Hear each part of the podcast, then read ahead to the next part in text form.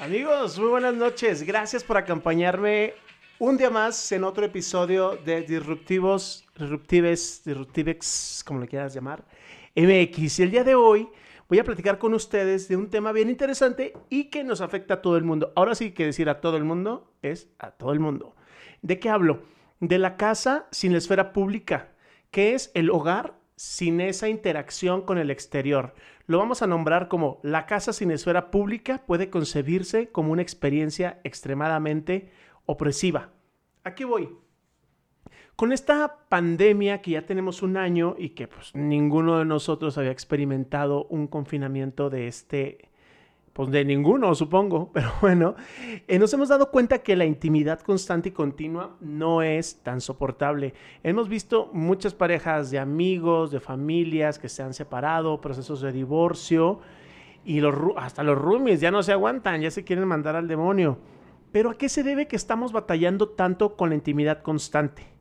Y por intimidad no únicamente me refiero a lo sexual, sino me refiero a compartir tanto un mismo espacio, a que tu, espacio vital está un poco invadido, a perder el privilegio de la soledad, a perder el privilegio de, eh, de tener tu espacio y a perder el privilegio de salir, de convivir con los demás.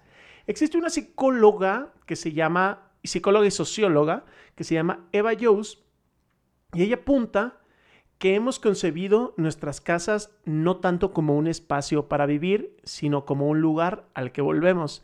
Y es bien interesante porque cuántas veces no salimos de la casa bien temprano para ir al trabajo o a lo que tengamos que hacer y volvemos en la noche, nos bañamos, cenamos, vemos una peli, nos dormimos y se repite la rutina. Creo que a la mayoría nos pasa esto. Y es que la crisis desatada por el, pues, por el ya famoso tu tío coronavirus, nos ha permitido apreciar cuán importante es el ámbito público para, las, para nuestras vidas privadas. La idea de intimidad y de pareja que tenemos concebida o con la que crecimos y la que nos fueron marcando se basa en gran medida en la posibilidad de que las dos personas conduzcan sus vidas fuera de los confines del hogar, fuera de nuestras cuatro paredes. Las personas que viven en, en, ese hogar, en ese núcleo familiar, tienen la oportunidad de salir durante el día, hacer una vida fuera y en la noche vuelvan y se reúnen y se vuelven a ver. Pero los confinamientos impuestos pues, por el coronavirus, eh, pues ya han borrado esas condiciones que permiten que esto suceda. La mayoría, afortunadamente ya va cambiando un poco, pero la mayoría pues tienen que estar toda la familia en casa 24/7. Y si tienes hijos debe ser un infierno. Yo no tengo hijos, pero tengo dos gatos. y de verdad a veces me vuelven loco. No lo comparo con niños, pero debe ser tremendo tenerlos ahí. Y bien, esta autora, eh, de Jones, en 2019 publicó un libro que se llama El fin del amor una sociología de las relaciones negativas, el cual es un resultado de aproximadamente dos décadas de estudio sobre las formas en que el capitalismo y el mundo moderno han transformado nuestra vida emocional y romántica. Este libro plantea cómo las grandes fuerzas colectivas le dan forma a nuestras experiencias privadas, o sea, cómo lo que pasa fuera afecta lo que pasa adentro en una forma positiva o también en una forma negativa. La crisis, como ya mencioné, desencadenada por el COVID, es otra muestra, eso, perdón, es otra muestra del impacto de las fuerzas macrosociales en nuestra intimidad. Con eso se demuestra que lo que pasa afuera afecta adentro. Lo que se observa es que lo que llamamos casa, esa esfera privada y doméstica, necesita desesperadamente de la esfera pública, necesitas de los amigos, del trabajo, de irte al bar, de irte no sé, al gimnasio, que ya están algunos abiertos, necesitas de las calles, necesitas de ese... De, de esa jiribilla que hay afuera para cumplir su función, la función que pasa dentro del hogar. De repente, pues todos nos dimos cuenta de la importancia del mundo exterior. Los padres se dieron cuenta de lo mucho que ayudan las escuelas, no únicamente para la educación, sino también para el desarrollo y el cuidado de los niños. Nosotros, los que trabajamos, nos dimos cuenta que aunque llegues a odiar el trabajo, eh, ¿cuánto te hace bien el levantarte e ir a tu oficina si vayas a ser genios? Pero salir, salir es importante. Cuando digo soportable o que no es tan soportable la intimidad, quiero decir que el coronavirus nos ha hecho derrumbarnos en nuestras propias casas. ha transformado nuestro espacio, nuestro hogar en un frente de guerra, que es pues el frente de guerra que tenemos frente a la pandemia. Aquí lo interesante es que la mayoría de las casas en todo el mundo no están equipadas para esto, no están equipadas para una pandemia. Y aquí no le ha pasado que estás en tu casa con, no sé, con tus padres todo, todo un mes o estás en tu casa con tu pareja tanto tiempo y ya te molesta hasta que respire, ¿no? Es por qué dejaste ese vaso ahí, por qué hiciste esto, por qué el gato tal. Entonces empiezas a hacer cosas muy pequeñas en un frente de guerra y te empiezas a pelear y se hace algo horrible. A mí me ha pasado. en cierta forma, lo que ha hecho esta pandemia, algo que ya sabíamos y que es innato en nosotros, hemos aprendido que necesitamos la sociabilidad con los amigos, con los extraños, con los conocidos y todo esto casi al mismo nivel en que necesitamos la intimidad. Existe una este, periodista austríaca que se llama Tessa, no puedo pronunciar su apellido porque no me lo sé, pero lo puedo poner en, el link por si quieren ver su, entrevista en, YouTube. Y ella dice que los confinamientos y sobre todo el hogar es soportable para muchas parejas solo si tienen la posibilidad de tomar caminos diferentes durante el día, que fue lo que les dije el día. Muchas parejas, muchas familias se basan en que pues durante la mayor parte del día no se ven. Y también hemos visto, y si ven las estadísticas, de que la violencia doméstica aumentó tremendamente con la pandemia, en que los también se notó que los roles tradicionales habían vuelto a tomar ese papel trascendental, cosa que ya se estaba hasta cierto punto trabajando en que no precisamente las mujeres son las encargadas de las labores del hogar, sino que los hombres también lo pueden hacer. Pero el hecho de estar tanto tiempo en casa reafirmó estos roles tradicionales en cual mostró que las mujeres son abrumadamente las responsables de las tareas del hogar mucho más que los hombres. Así es que, tache, tache, no, todos tenemos que ayudar, seas hombre, mujer, lo que, con lo que te identifiques. Tienes que limpiar, no, no dejes a la otra persona que haga todo. Esta socióloga menciona a la BBC que no cree que en algún momento nos hayamos eximido de las fuerzas públicas, pese a que hemos desarrollado una mitología muy poderosa del hogar y de la intimidad, es como si estuviéramos protegidos de las fuerzas externas, porque sí, es normal, vemos el hogar como ese espacio seguro en el cual lo, lo exterior no me afecta. Lo cierto es que esas fuerzas de afuera nos hacen lo que somos tanto dentro y como fuera de nuestras casas. Somos quienes somos porque participamos en una cultura pública. Si no, no nos estaría afectando la pandemia, lo que sucede afuera, en lo que está sucediendo adentro de nuestro hogar, si esto no fuera real.